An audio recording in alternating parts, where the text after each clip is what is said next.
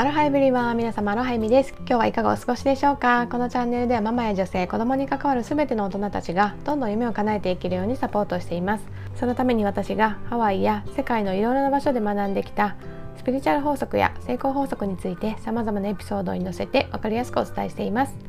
私たち大人がまずどんどん夢を叶えて輝いていけることでその姿を見る子どもたちもきっと個性豊かにのびのびと成長を続けていってくれると信じていますのでそういった思いに共感していただける方は是非チャンネルのフォローもしていただいて最後まで聞いていただけると嬉しいです。それでは早速今日のテーマに入っていきたいと思うんですけれども自分にとっての成功の定義というテーマでお話ししていきたいと思います。皆さんねきっとねこのラジオを聴いていただいている方々は自分のね夢とか目標に向かってねすごく学ばれたりとか日々ねチャレンジしている方がねほとんどだと思うんですけどそんな中でねもしかしたら早く成果を出さなければとか成功しなければっていうことでねこうどこか焦りを感じてしまったりとか知らぬうちにねストレスを感じてこう息苦しくなってるっていう方がねいらっしゃるんじゃないでしょうか。まあ、実は私もね少しその成果を出すとか成功するっていうことに対してプレッシャーを感じているなっていうことにね自分でも気づいていてここに対してねセルフコーチングをしたりとか先日ねたまたまあのメンターの一人の方とコーチングセッション的なことをねしてもらえる場があって、まあ、そこでの会話でもねなんか大きな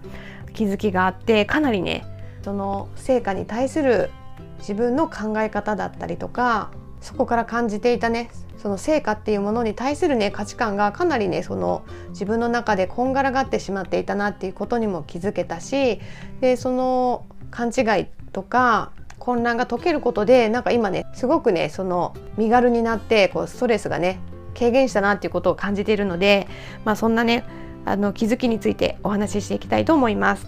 その私の中であの成果の定義ってやっぱりどこかねその数字で表せれなければとか、まあ、何か例えば賞をもらうとか何かこう形にして誰にでも分かりやすく伝えなきゃいけないっていうようなその思いがこう大きくね入り込んでたなっていうことに気づいたんですね。これはどこかのエピソードでアメリカのそのアメリカのビザをこう取得するために弁護士さんとお話しした時にすごく感じたっていうことをねお話ししたかと思うんですけど多分その辺りから特に強くね私の潜在意識の中に入ってたと思うんですけどまあ、もちろんそういうことも大事だと思うんですよ何かやっぱりビジネスとかをされてる中でやっぱりこれだけ売り上げを上げてますとかあの何十年やっていて経験豊富ですとか、まあ、いろんなねその意味で数字だったりとか何か賞をもらいましたとか売り上げがこれだけありますとかそういうことがあるとやっぱりこうみんな誰にでも分かりやすいっていう利点はあると思うんですよ。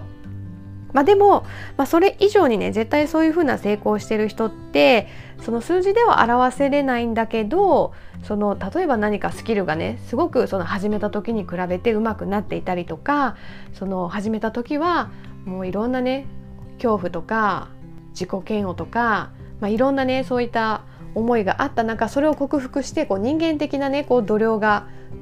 広がっていたりとか人間的な器がね大きくなってる、まあ、そういったこともね絶対にその成果の中に含まれると思うんですよね。まあ、でもやっぱそういった部分ってこう人にはこう説明しにくかったりとか、まあ、感じてもらうしかないみたいな部分はあるじゃないですか。まあ、なので、まあ、やっぱりどうしてもねその数字にこだわってしまうっていう方はね私だけじゃなくてその聞いていただいてる方々の中にも多いかなと思うんですよね。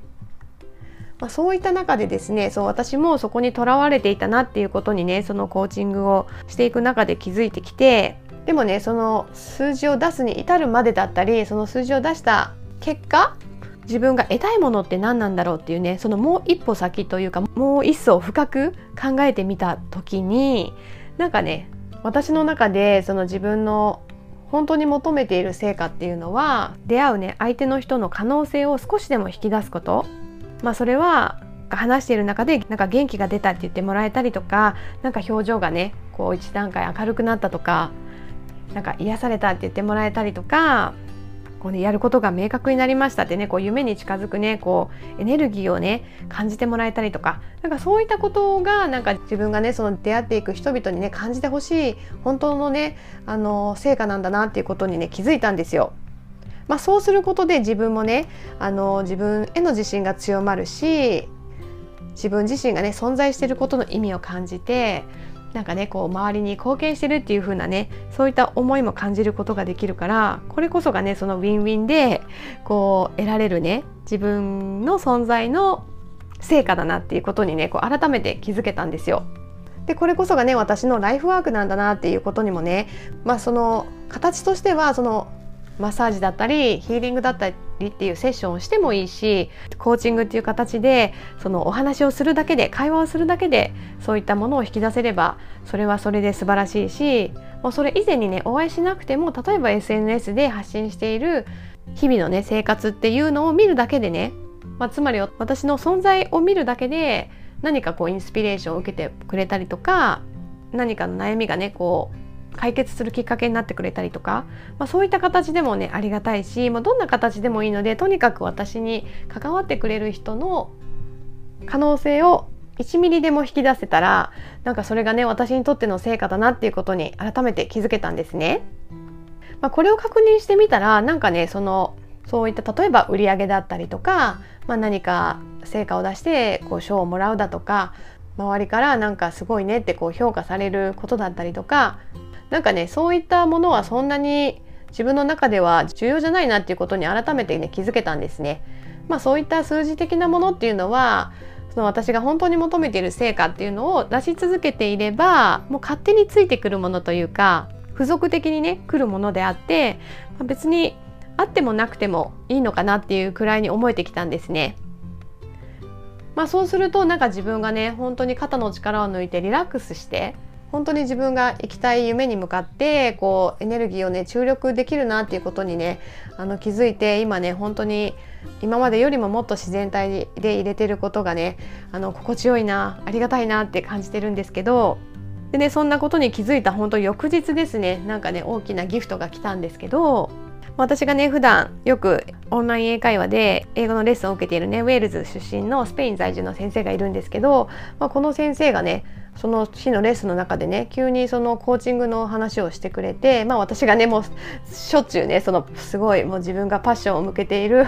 そのコーチングのことについて話してるので、まあ、興味を持ってくれててでなんかまあ私のためにと思っていろいろねその英語の記事を探してくれてこうシェアしようと思ってくれてたみたいなんですけど、まあ、そんなね流れでこう自分もその情報を探したりとか、まあ、そのレッスンの中でいろいろとそのライフコーチングについてこう核になるねあの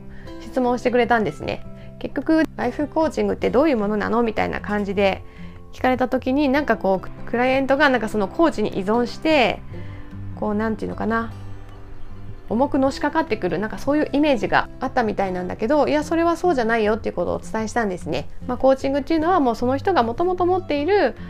思いだったり考え方っていうのをこう紐解いていくというかもういろんな考えが交錯してこうぐちゃぐちゃになっているところをそれをねそのコーチがいろんな角度から質問してその方がね思っていることをこうしっかりと整理してあげるっていうかそうすることで自分がもともと持っているものの中から本当にやりたいことだったりとか本当に感じたいことに気づいていく。でそこから未来だったりその夢に向かって進んでいくね。こう力を取り戻してもらう、まあ、そういったものなんだよっていうことを伝えたらもうすごくピンときたみたいで、まあ、だから結局はそのコーチが何か魔法のようなね力でこうこれをやればねなんか全てうまくいくよみたいな感じで 渡してあげるんじゃなくてそのクライアントさんが持ってる自分自身のものの中から引き出すものなんだよっていうことを伝えたらもうそれがねあそうなのかってすごく理解してくれてそれこそがねその彼がねなんかやってみたいことだったっていうことを言ってくれたんですよ。まあ、彼の中ではねそのね疑問をクリアにすることでなんかいろんなことがねこうつながったみたいでなんか僕はねそのパートタイムでライフコーチに、ね、なる勉強してみるよっていう風にね宣言してくれてえー、そうなの？ってねすごく私は嬉しかったんですけど、まあ、それと同時にですね、まあ、こんなことを言うのはなんだけどなんか You're kind of like my ライフコーチっていう風に言ってくれてなんか君はねもう僕のなんかライフコーチみたいな感じなんだよねって言ってねこう申し訳なさそうに言ってくれたんですよ。まあ、というのはねその私がお金を払ってこう英語のねレッスンを受けている中でなんかね自分のその悩みが解決されちゃったではないですけどなんかそれがすごく申し訳ないみたいなことを言ってたんだけどいやいやもうそれは全然私もすごく毎回ねいろいろ学ばせていただいてるし、まあ、そうやってねあの先生が自分のねなんか自分の中に眠っていたこう何かの思いを掘り出せてこう新たな未来に向かってねこう走り出すエネルギーっていうのをね得てくれたっていうことがねすごく私の中で嬉しかったんですね。まあ、つまりこれが私がそのライフワーク的にやりたいその成果であるわけなのでもうそれはすごくね私にとってもありがたいことだからあの全然その申し訳ないなんて思わないでっていう感じでね話してたんですけど、まあ、そんな感じでですね、まあ、天からのギフトというか、まあ、自分の中でねその成果っていうものの本当の定義っていうものに気づいたね本当に翌朝にあのそうやってねほらもうあなたはすでに成長しているしこういったねあなたが求めている成果っていうのもねその数字とかその目に見える価値としてはねなくてもこうやってねこの受け取れるんだよっていうようなことを示してもらったようななんかそんな体験だったんですね。なんかねその宇宙の法則というか面白いですよね。なんかこうフォーカスを向けていないとやっぱりこの入ってこないというか、まあ、今までにもきっとね同じようななんかそういった体験はあったのかもしれないけどフォーカスが向けれてないがゆえに、まあ、例えばその数字としてとか売上としての成果じゃないとね成果として受け取ってはいけないみたいに思っているとこれはねきっと今ほど喜べなかったかもしれない。でもその自分の中での成果とか成功の定義っていうのをしっかりしていればそのね目に見える形でないもっと本質的なものその本質的な成果っていうことを意識していればもっともっとねその自分が成長できているなとか自分はその存在してる意義があるなとかなんかそういったことを感じられてストレスをね感じる機会も減るだろうし自分が夢に進んでいくためのエネルギーっていうのをねこう浪費させずにそのエネルギーを自分がね夢に近づくための前に進むためのあのエネルギーとしてこう効率よくね使っていけるんじゃないかなってねすごく自分もあの体感として感じられたので是非皆さんもですねあの改めて自分が本当に求めている成果とか成功って何なんだろう？もしそれがね今の段階で数字的なもの売上的なものだったとしたらその先にあるというかそのもっと深いところにある自分が得たい感情とかイメージって何だろうというふうに考えてもらうと夢に向かってそのあなたのエネルギーがねスーッとこうね伝わっていくようなそんなイメージになるんじゃないかなと思います。というわけでですね今日はこのね私のポッドキャストを聞いてくれている方はねもうすでに本当にたくさんの努力をしていて成果もねたくさん出されている方だと思うんですよ。まあ、その中でもっともっとってねその向上心を忘れずにねさらに突き進んでいる方ばかりだと思うので、まあ、ぜひねその小さな自分の成長だったりとかその自分の小さな成長だったりとか周りの方がね喜んでいる姿笑っている笑顔とか家族だったりお友達にねこう見えてきた小さな変化とかそういうこともね、まあ、その五感を使ってその感覚を使って感じてみるっていうこともねあの意識的にしてもらえたらその左脳的にね数字だったりとかデータを見るっていうことも大事なんだけどその右脳的に五感を使ってねそういった小さな変化成長っていうのをね感じてもらえればますますねそのあなたが夢に向かって進んでいくエネルギーっていうのが膨らんで幸福度も高まると思うので是非やってみてほしいと思います。というわけで今日はですね自分にとっての成功の定義というテーマでお話をさせていただきました今日のお話がね少しでも役に立っていたら幸いです今後ですねコーチングセッションを受けていただける機会などもね少しずつ設けていこうと思っていますのでその自分にとってね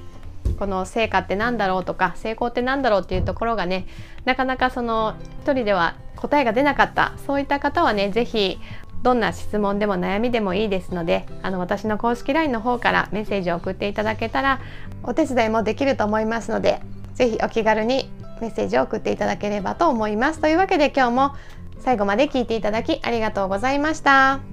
皆さんハッピーでアロハな一日をお過ごしください。ではでは。